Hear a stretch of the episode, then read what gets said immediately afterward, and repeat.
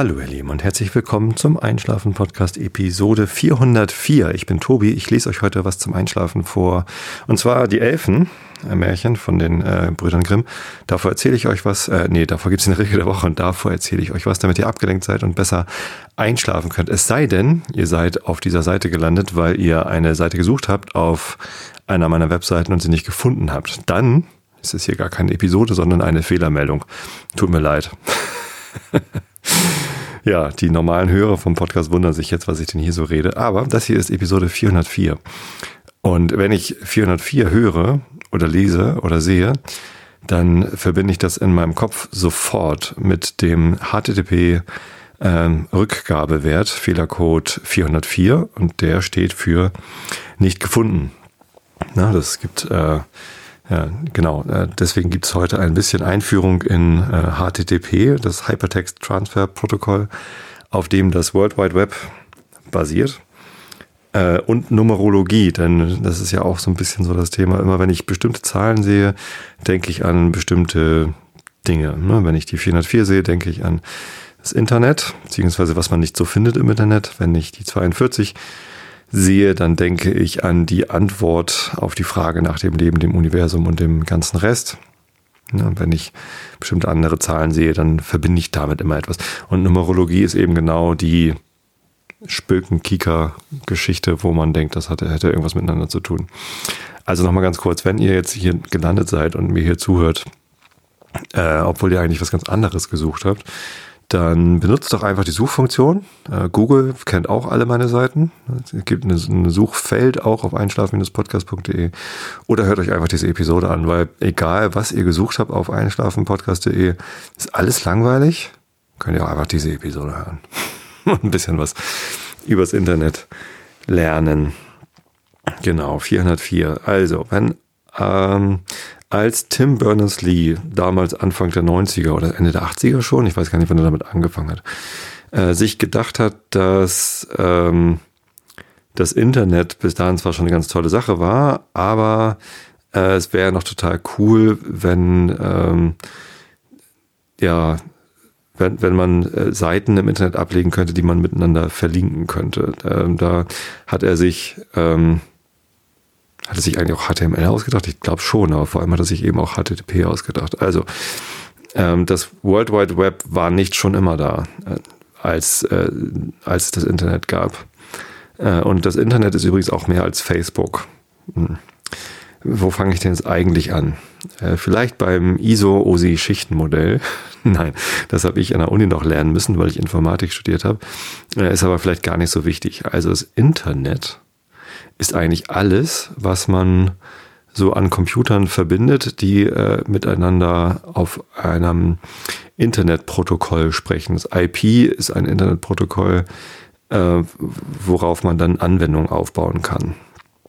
Ähm, die ersten Sachen, die übers Internet so passiert sind, waren ähm, selbst, also das, das waren gar nicht so Standardprotokolle, die man dann hinterher erst entwickelt hat, sondern da wurden halt direkt Verbindungen zwischen zwei Rechnern aufgebaut, die dann über IP, also über das Internetprotokoll, äh, entweder eine TCP oder eine UDP-Verbindung aufgebaut haben und dann Daten ausgetauscht haben. Und dann kam irgendwann E-Mails, das irgendwie das, äh, wie heißt das E-Mail-Protokoll? Ähm, Habe ich gerade vergessen. Ist auch egal. Zumindest ähm, gab es schon irgendwie in den 60er oder 70er Jahren gab es schon das äh, SMTP, genau, das äh, Simple Mail Transfer Protocol, äh, über das E-Mails ausgetauscht werden konnten äh, mit E-Mail-Servern und so im Internet. Und erst, ich glaube, Anfang der 90er äh, wurde dann das World Wide Web erfunden. Ähm, das im Wesentlichen auf den beiden Technologien HTTP und HTML beruhte. HTML ist die Seitenbeschreibungssprache. Ne? Also das ist ja heutzutage immer noch ein relativ weit verbreiteter Begriff. Eine HTML-Seite äh, ist eine Datei, die im HTML-Format vorliegt und in HTML kann man beschreiben, wie die Seite so aufgebaut sein soll. Und früher äh, ging es auch tatsächlich im Wesentlichen um den Aufbau und gar nicht so sehr um die Gestaltung. Ja, dann wurde halt gesagt, das hier ist eine Überschrift, das hier ist eine, äh, das hier ist ein Textbaustein, hier ist eine Tabelle und so. Ne? Und so die, die Textstruktur wird dann in HTML dargestellt. Irgendwann war den Leuten das zu langweilig und dann haben sie da noch ganz viel Grafikkrams mit reingedönst äh, in die Sprache. Später haben sie dann die Grafiksachen alle wieder rausgedönst aus HTML und äh, CSS, das die Cascading Style Sheets erfunden und mittlerweile funktioniert das alles noch wieder viel dynamischer mit äh, sonst was allem, aber brauchen uns erstmal nicht zu kümmern. Denn im Wesentlichen gibt's da halt Seiten. Ne? Man ruft irgendwie eine, äh, eine Seite ab und dann äh, kommt die äh, über die verschiedenen Protokolle zu einem geliefert und der Browser kann sie dann darstellen, der Webbrowser. Äh, also der Inhalt ist HTML, aber die, dieses Protokoll, über den äh, das übertragen wird, heißt HTTP, Hypertext Transfer Protocol. Und ähm, da können Clients, also Webbrowser zum Beispiel, können Anfragen stellen an Server, also Webserver wie Apache äh, oder Nginx oder wie die ganzen modernen Dinge so heißen. Früher war immer alles Apache. Das so hieß der, ähm, so heißt der Web Server, der ähm, von der dann auch Apache Foundation gebaut äh, äh, und, und gewartet worden ist. Der hieß so, weil er ein sehr patchy Server war. Da gab es ganz viele Patches. Und ja, dieses Protokoll funktioniert so, dass der Client eine Anfrage schickt an eine Adresse. Die besteht aus einer ähm, einem Hostnamen, also ja, wo, wohin geht diese Adresse überhaupt? Einem, meistens mit einem Port. Der Standardport für HTTP ist 80. Ja, wenn man einen anderen Port als 80 verwenden will, muss man so mit Doppelpunkt und dann dem Portnummer dann irgendwie noch spezifizieren, aber normalerweise muss man das eben nicht.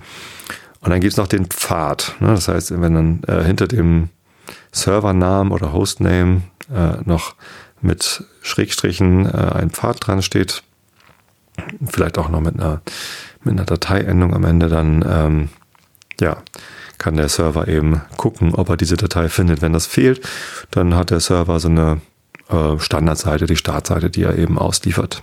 Index.html war das standardmäßig, aber kann man natürlich konfigurieren, was man möchte.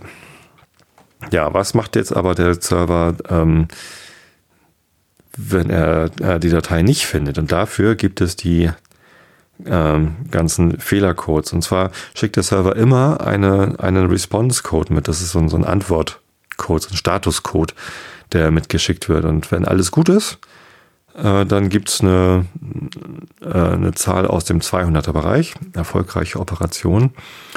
200 ist okay, 201 ist äh, eine Sache, wenn man na, eine Seite anlegen will. Ne, bei Post- oder Put-Operationen. Äh, das ist vielleicht ein bisschen zu technisch jetzt, wenn ich jetzt auch nach REST erklären möchte. Nee, möchte ich eigentlich gar nicht. Ähm, aber ja, man kann eben über HTTP auch ähm, bestimmte Operationen durchführen. Meistens will man ja nur eine Seite haben. Ne? Dann kriegt man entweder 200, okay, und dann als Body äh, der, der Nachricht bekommt man dann eben die, die HTML-Daten oder was auch immer geliefert, was man auch immer angefordert hat. Es kann aber auch sein, dass der Server weiß, dass die Datei da gar nicht mehr ist oder dass der Server umgezogen ist. Dann gibt es eine 300er Nummer und ähm, die sagt, dieser Inhalt, den du haben möchtest, der ist jetzt unter einer anderen Adresse verfügbar. Ne? 301 äh, zum Beispiel ist moved permanently, das heißt, äh, bitte, lieber Client, merkt dir, dass dieser, dieser Inhalt jetzt auch woanders ist, weil irgendwann sage ich äh, dir das vielleicht nicht mehr, äh, sondern bin einfach weg ne, wenn der Server abgeschaltet wird und irgendwas verschoben. dann gibt es auch nur zeitweise verschoben und so weiter und so fort. Ähm, ja, das sind so die 300er. Also eine ist da noch äh, recht häufig die 304, not modified. Ähm, das heißt, es ist eigentlich keine Umleitung, sondern das ist so, ja, sag ich dir nicht, denn seitdem du das letzte Mal angefragt hast, hat sich hier nichts geändert. ja, ganz gut. Ähm, ja, und äh, wenn es keine 200 oder keine 300 gibt, also 100er gibt übrigens auch noch, die kenne ich gar nicht so. Continue ist 100 und Switch Protocols oder Processing. So. was auch immer. So, 400er, das sind die kleinen Fehler. 500er sind die Serverfehler. Ich finde es immer so ein bisschen ungerecht, denn der, der häufigste Kleinfehler, den man so kennt aus dem normalen Leben, ist eben genau die 404 und die sagt aus, dass der Server diesen Pfad, der da angegeben worden ist, die angeforderte Ressource nichts finden konnte. Kann natürlich einerseits ein Kleinfehler sein. Ne? Du hast die, die Anfrage so formuliert, dass ich nichts finden konnte. Oder eben auch ein Serverfehler, weil vielleicht ist die Datei äh, war die mal da und ist jetzt nicht mehr da und äh, aufgrund eines Serverfehlers oder so.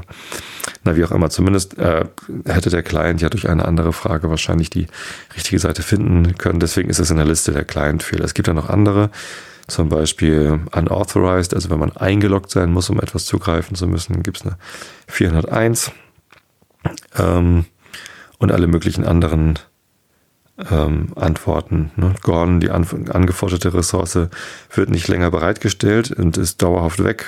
Gibt es eine 410, das ist ganz lustig.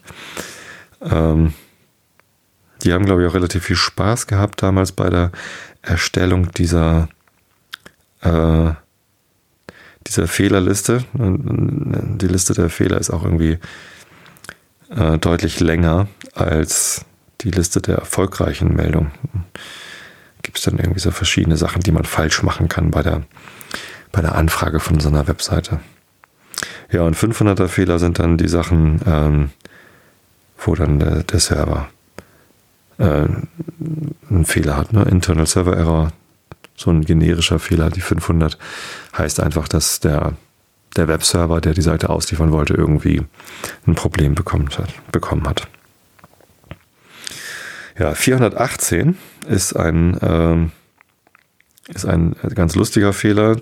Das ist irgendwie, ja, so eine, so eine Sache gewesen. Da hatten irgendwelche findigen Protokollspezies ähm, versucht, den, äh, die Kaffeemaschine irgendwie anzufragen, ob noch irgendwie genug Kaffee in der Kaffeemaschine ist. Man sitzt im Büro und überlegt sich einen Kaffee zu holen, will aber vorher vielleicht wissen, ob noch, ob noch Kaffee da ist. Und dann wollten sie über HTTP irgendwie nachfragen, ist noch Kaffee da? Äh, und wenn man diese Anfrage an eine, an eine falsche Adresse schickt, dann sollte 418 zurückkommen, I'm a Teapot, wenn es gar keine Kaffeemaschine ist. Ja, einer der der alberne Scherze in, in, in so Spezifikationen. Gibt's aber immer mal. Genau, das ist irgendwie, das sind HTTP-Fehlercodes. Und an die muss ich halt immer denken, wenn ich irgendwo 404 sehe, zum Beispiel irgendwie auf einem Auto-Kennzeichen oder auf der Bundesstraße 404, dann denke ich immer, oh je, nicht gefunden. das ist irgendwie so die häufigste Fehlermeldung ist. Ähm, es gibt so Standard-Fehlerseiten, die ausgeliefert werden von Webservern, wenn äh, so ein Fehler auftritt. Und die sind meistens recht hässlich. Ne? Da steht einfach ganz groß 404, Page not found oder Resource not found. Und noch die Versionsnummer vom, vom Webserver vielleicht.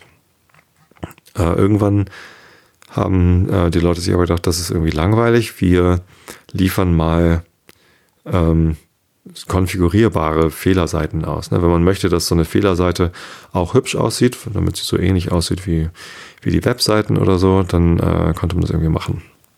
Sobald dann irgendwie JavaScript oder DHTML da war, gab es dann auch animierte Fehlerseiten. Und die erste, an die ich mich so erinnern konnte damals, Ende der 90er, war dann so eine, äh, so, so eine Seite, wo Marvin aus dem eben schon zitierten Anhalter durch die Galaxis äh, abgebildet war, der dann ganz langsam dahin schrieb, so, ja, tut mir leid, du hast eine Anfrage gestellt und ich konnte sie nicht beantworten. Ich habe mir echt Mühe gegeben, aber ich konnte die Seite nicht finden und der Text wurde halt immer länger und schrieb so langsam sich vor, baute sich so langsam auf. Ich, ein Computer mit dem, mit dem Gehirn der Größe eines Planeten, werde beauftragt, eine Ressource zu suchen, was ja profan genug ist und so weiter und so fort. Ganz lustig.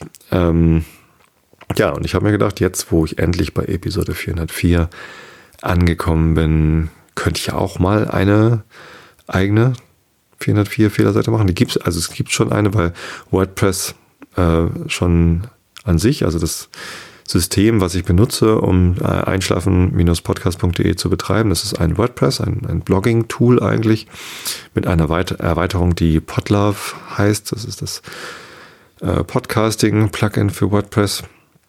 Und wenn man bei einer WordPress-Installation eine Seite abruft, die es nicht gibt, dann kriegt man schon eine 404 Fehlermeldung und da steht dann irgendwie, das ist jetzt irgendwie peinlich, aber schon im Design eines Artikels. Ne, das irgendwie, tut mir leid, habe ich nicht gefunden, steht dann da. Ähm, ist auch ein generischer Fehler ne, im Design des aktuellen äh, Dingsbums, WordPress-Designs. Äh, aber ist immerhin schon mal nicht ganz so nackig wie die Standard Apache-Antwort. Ja, aber man kann natürlich in WordPress das auch so konfigurieren, dass man äh, eine eigene Fehlerseite ausspuckt. Und ja, jetzt habe ich hier Episode 404 und das werde ich dann, sobald sie veröffentlicht ist, auch so konfigurieren, dass wenn man ähm, einschlafen-podcast.de slash und dann irgendeine Ressource angibt, die es eben nicht gibt, irgendeinen Pfad oder eine Dateinamen, äh, dann wird man auf diese Episode geleitet. Es ist so ein bisschen albern, aber da hat man wenigstens gleich was zu hören, oder? Dann kriegt man gleich mal zu sehen, was es hier so eigentlich so gibt.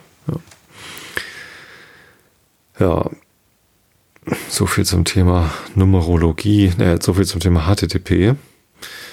Ähm, da gibt es natürlich noch viel mehr drüber zu lernen. Ähm, und es lohnt sich auch, sich damit zu beschäftigen, denn das Internet ist doch durchaus eine sehr, eine omnipräsente Ressource geworden, eigentlich ein, ein Medium, das uns in unseren Hosentaschen, in den Smartphones überall hin begleitet.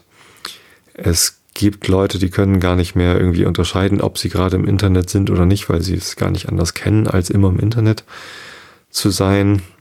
Ähm, es gibt ganz viele Leute, die verwechseln Internet mit Facebook, aber ähm, alle anderen Sachen, die sie mit ihren Smartphones machen, die irgendwie was mit Connectivity zu tun haben, sind auch äh, größtenteils halt Internettechnologie. Es gibt ganz, ganz wenige ähm, Apps oder Programme, die sich mit irgendwas verbinden und da ist keine Internettechnologie drunter.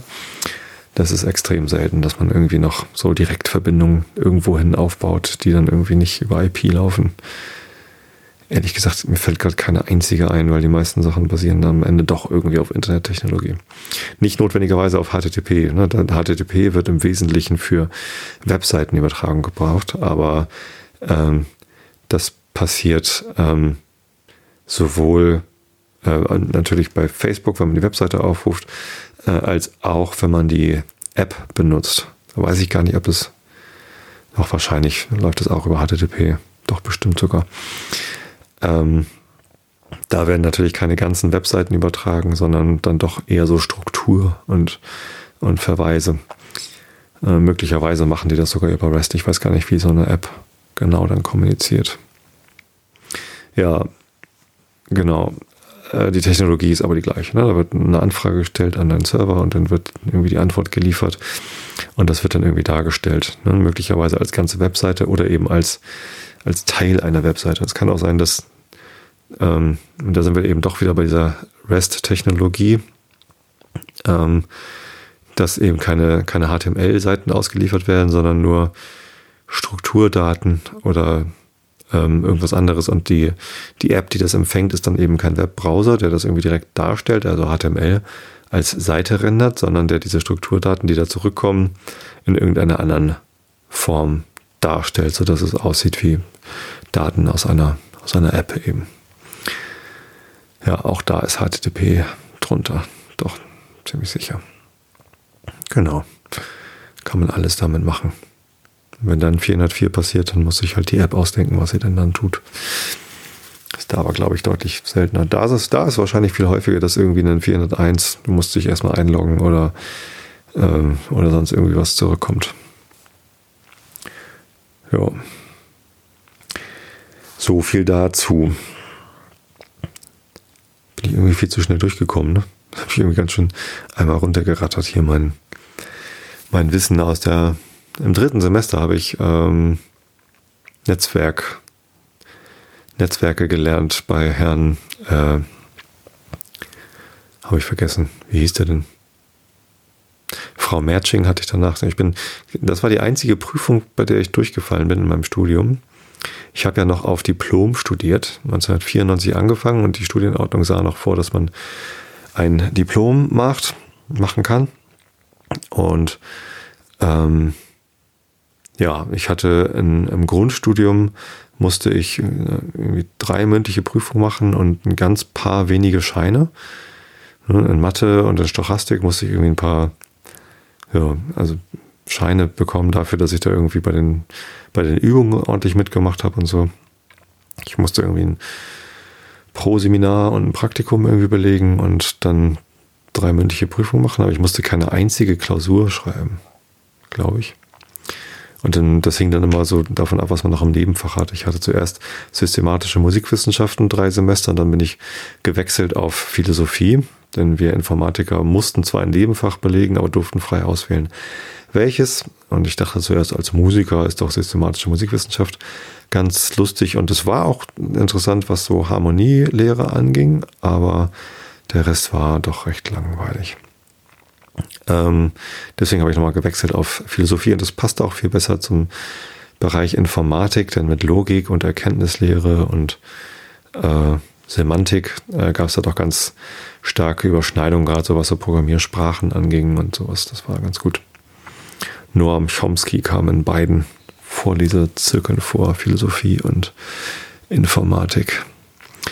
Ähm, genau, und im dritten Semester, also in, in, im Grundstudium, gab es im, in Informatik den, die A-Vorlesung, da war so Softwaretechnik und sowas drin, und die B-Vorlesung, da war ähm, halt Hardwaretechnik, also Technik. wie funktioniert ein Flip-Flop? Wie funktioniert eine integrierte Schaltung? Äh, und im dritten Semester eben, wie funktionieren Netzwerke? Und da haben wir bei Herrn Wolfinger, Wolfinger, so hieß der, Professor Wolfinger, bei dem haben wir gelernt, wie das ISO-OSI-Schichtenmodell funktioniert. Das basiert auf, es, gibt sieben Schichten.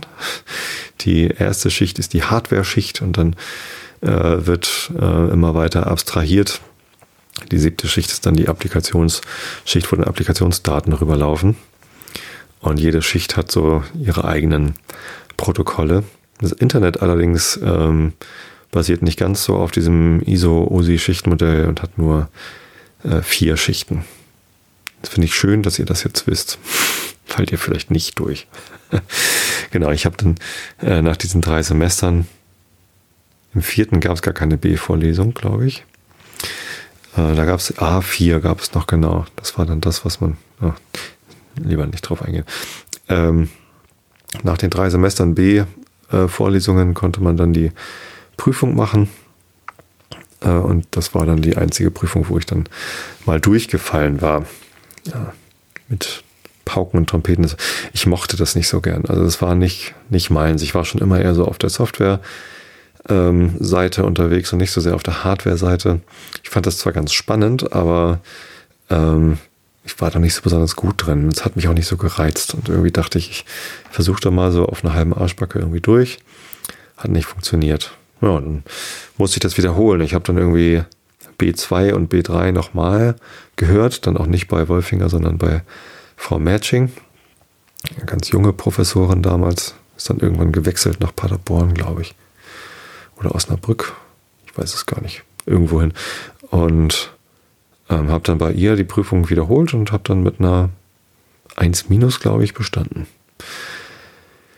Woraus ich dann gelernt habe, wenn man sich hinsetzt und lernt, ähm, kann man auch was lernen.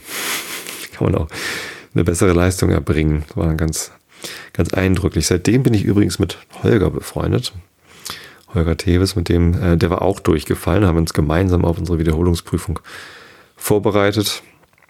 Ähm, sind dann beide hinterher bei Core Media gelandet. Er war vorher noch bei einer anderen Firma. Äh, ich war dann ja noch an der Uni geblieben, hat damals noch meinen Doktortitel gemacht und ähm, haben uns dann bei Core Media wieder getroffen. Ja, und danach nochmal bei Bigpoint zusammengearbeitet. Mittlerweile arbeiten wir nicht mehr zusammen. Holger ist selbstständig. Wenn ihr mal einen agilen Coach braucht, der irgendwie nicht festangestellt ist irgendwo, sondern der euch hilft, in eurer Firma irgendwas zu bewegen, äh, einen Wandel anzuschieben, dann könnt ihr Holger buchen. Ich kann ihn nur empfehlen. Er hat auch DB-Prüfung bestanden und weiß auch, wie das ISO-OSI-Schichtenmodell funktioniert. Ja. Ich wollte noch irgendwas zur Numerologie sagen. Was denn eigentlich?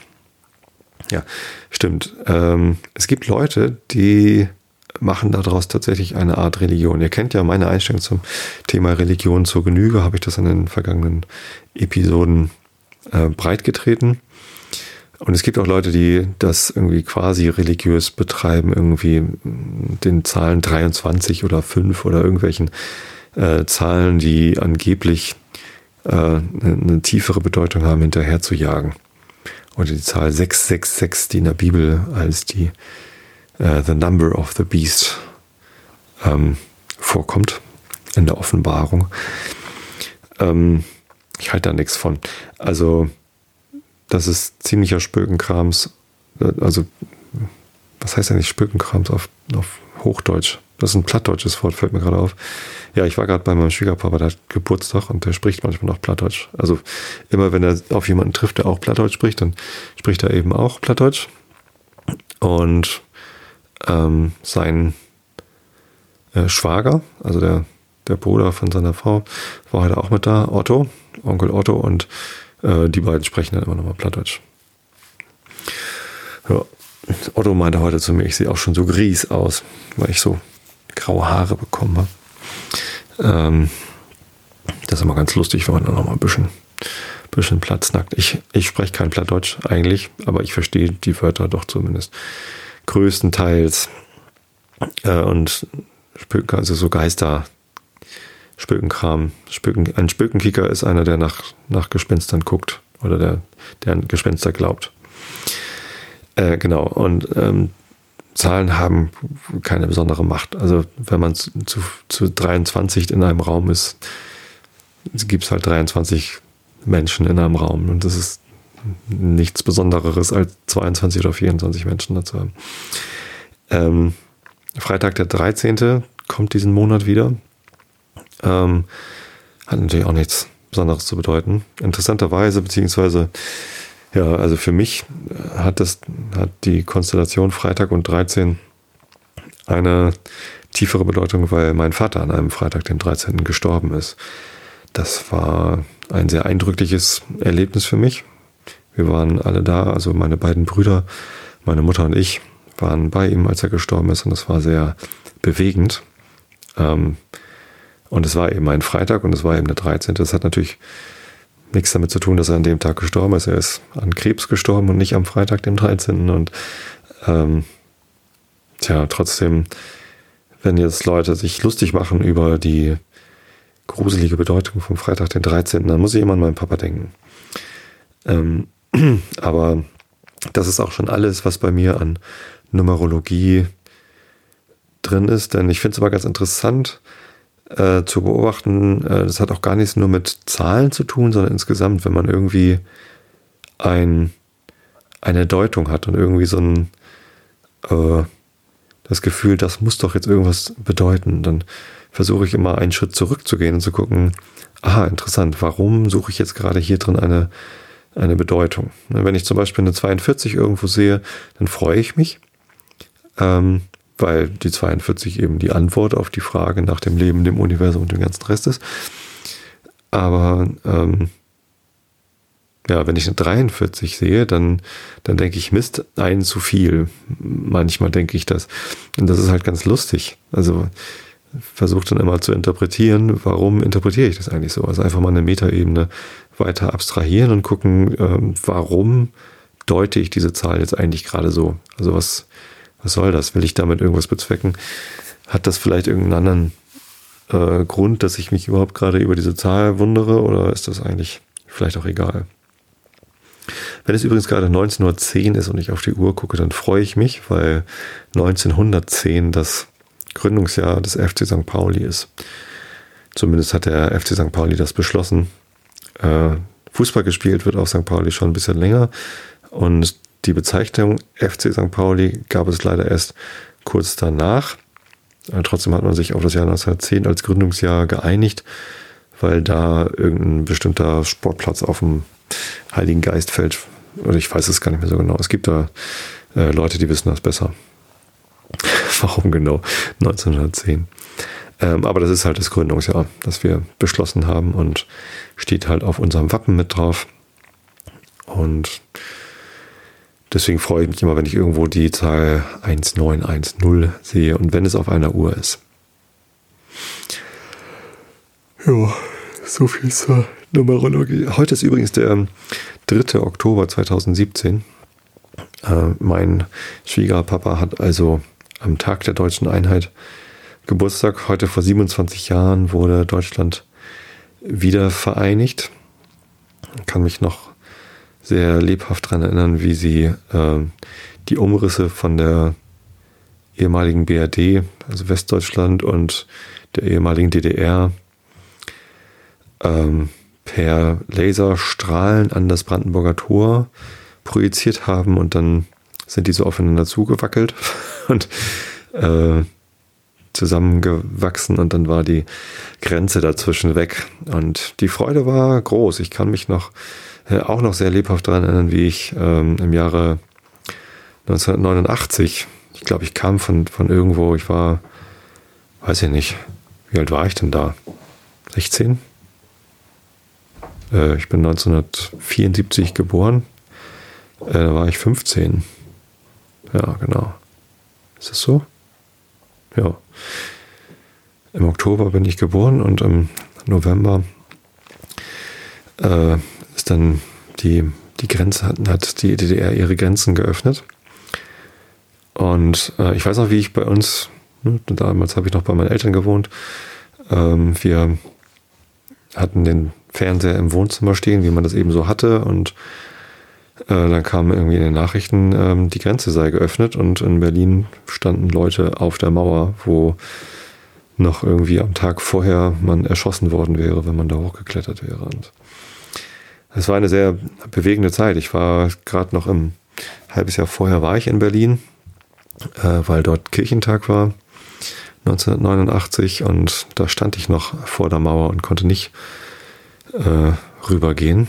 Und auf einmal standen sie alle auf der Mauer und haben nun versucht, die Mauer gleich kaputt zu machen. Sie ein Stück aus der Mauer rausgeschlagen und so. Ähm, das war sehr bewegend, denn ich ähm, war durchaus mehrfach in der DDR. Wir hatten da Verwandtschaft und auch Freunde. Wir haben die nicht oft besucht, aber ab und zu mal. Und das war immer sehr bewegend, dahin zu fahren, durch die Grenzkontrolle durchzufahren. Ähm, ja, wir wussten, wie, wie schwierig das ist, da durchzukommen. Wir haben es halt am eigenen Leib erlebt.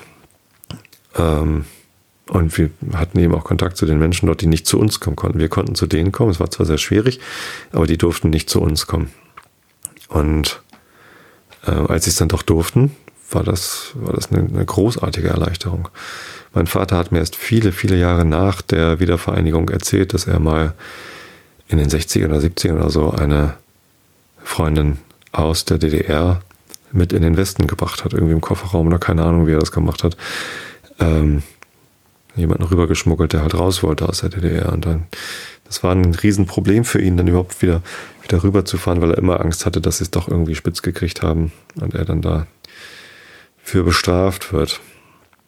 Ähm, ja, und diese, diese Freiheit, die sich die Menschen damals in der DDR ja größtenteils selbst erstritten haben, denn die Revolution ging ja von, von den Menschen in der DDR aus. Die wollten ähm, die Grenze weghaben, geöffnet haben, die wollten eine Reisefreiheit haben.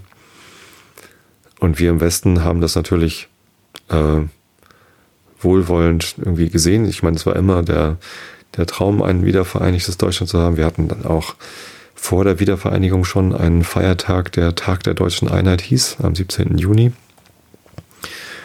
Und ähm, war irgendwie immer das erklärte Ziel. Und da war es auf einmal greifbar nah, weil die Grenze eben gefallen ist. Und ich war durchaus ähm, ja, sehr bewegt von, von, von, von dem, was dann damals passiert war.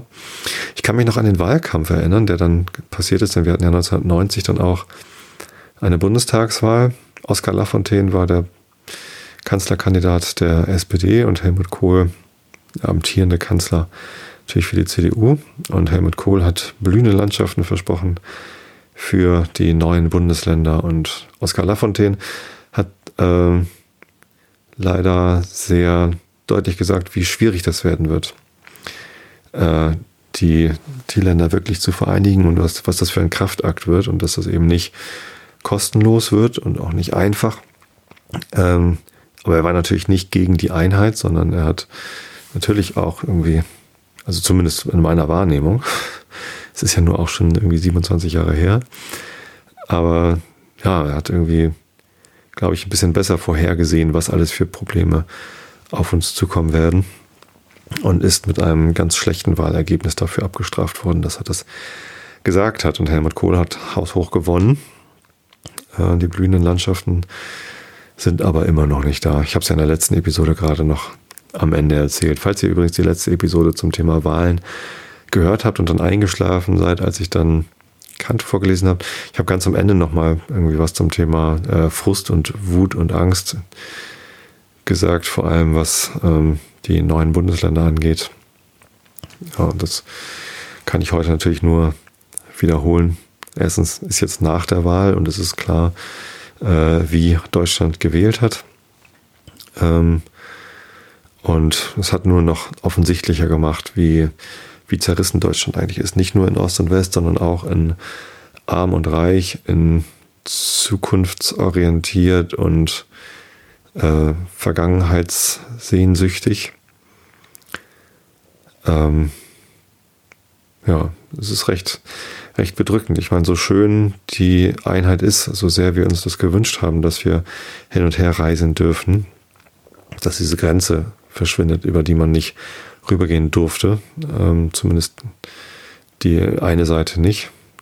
Ähm, so ähm, schlecht haben wir das gemacht. Also das muss man sich eingestehen, dass es irgendwie zwar ganz wichtig war, dass es passiert ist, aber dass es halt doch ganz schlecht ist, wie es denn passiert ist, dass wir immer noch nicht ähm, immer noch nicht geschafft haben, dass die Chancen auf beiden Seiten gleich gut sind, ähm, in Sicherheit und ähm, Wohlstand zu leben. Ich meine, Wohlstand muss jetzt nicht unbedingt Reichtum bedeuten, sondern ich meine das im Sinne von, ja, keine Angst vor Armut haben zu müssen und sich gut gehen zu lassen. Denn Deutschland ist ein wahnsinnig reiches Land. Und trotzdem gibt es äh, sehr, sehr viele Menschen, die von diesem Reichtum nichts haben. Ja. Umso betrüblicher, dass die Menschen, die Angst vor Armut haben, dann Parteien wählen, die sich nur um die Reichen kümmern. Aber sei es drum. Ich bin ja am überlegen, ob ich, ob ich in die Politik gehe. Ja, dazu könnt ihr dann mal den Realitätsabgleich hören, den letzten.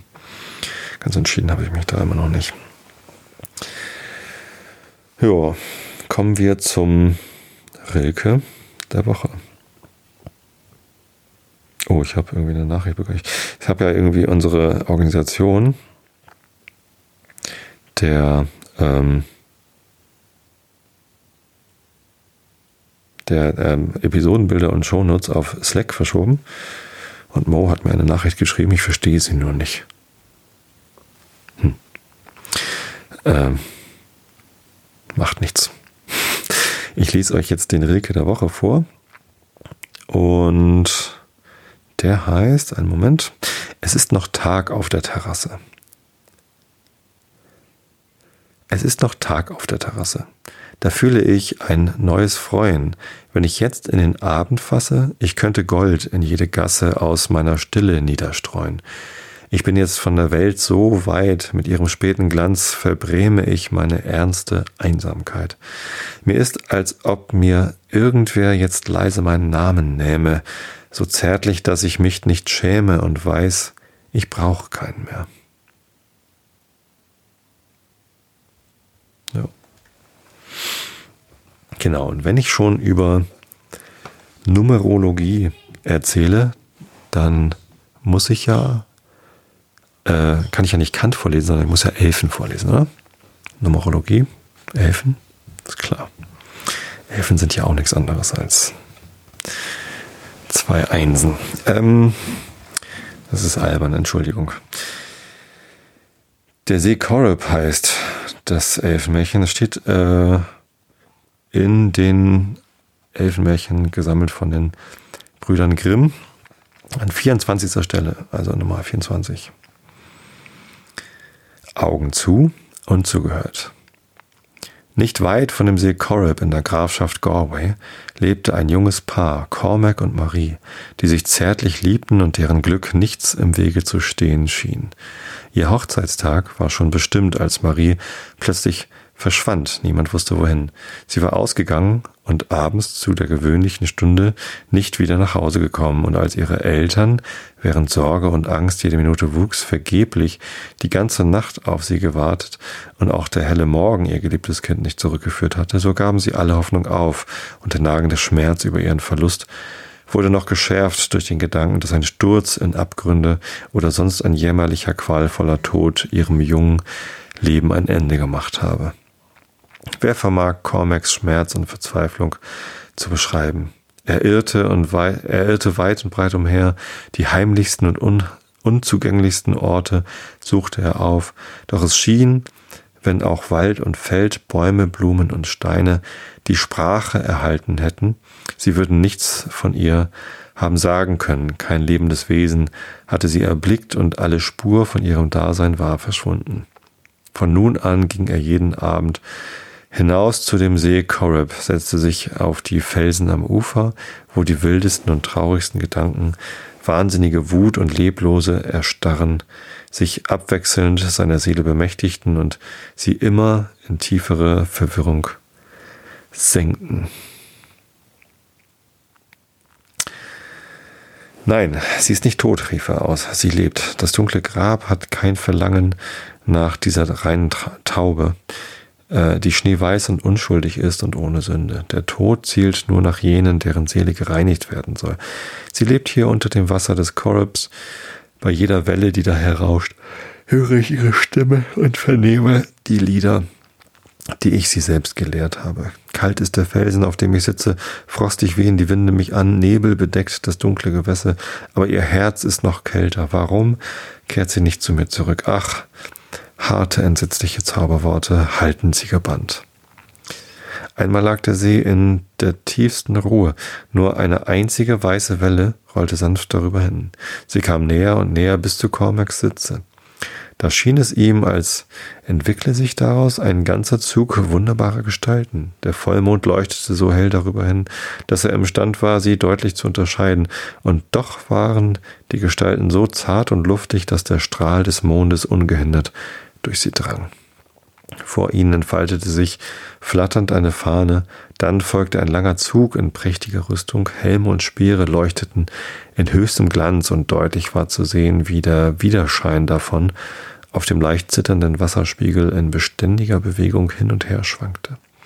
Sie saßen auf geschmückten Rossen, welche auf dieser pfadlosen Bahn in die Höhe stiegen und wild sich bäumten, während über ihren Häuptern wallende Düfte hingen, deren Säume in den Farben des Regenbogens schimmerten.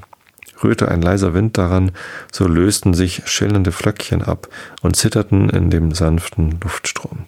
Kein Schweigen herrschte, es erhob sich ein langsamer feierlicher Gesang, dessen Töne in unaussprechlicher Süßigkeit leis und doch mächtig heranschwollen.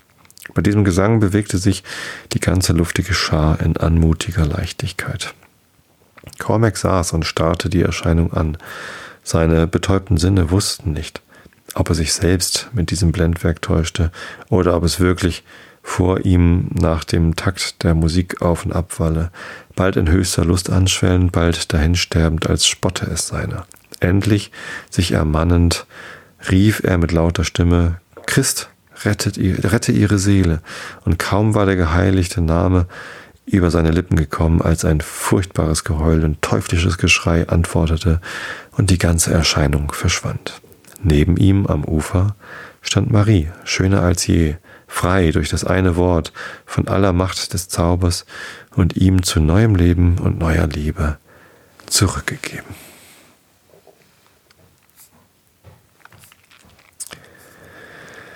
So, ihr Lieben, das soll es gewesen sein für heute. In der nächsten Episode geht es übrigens um den Weltuntergang.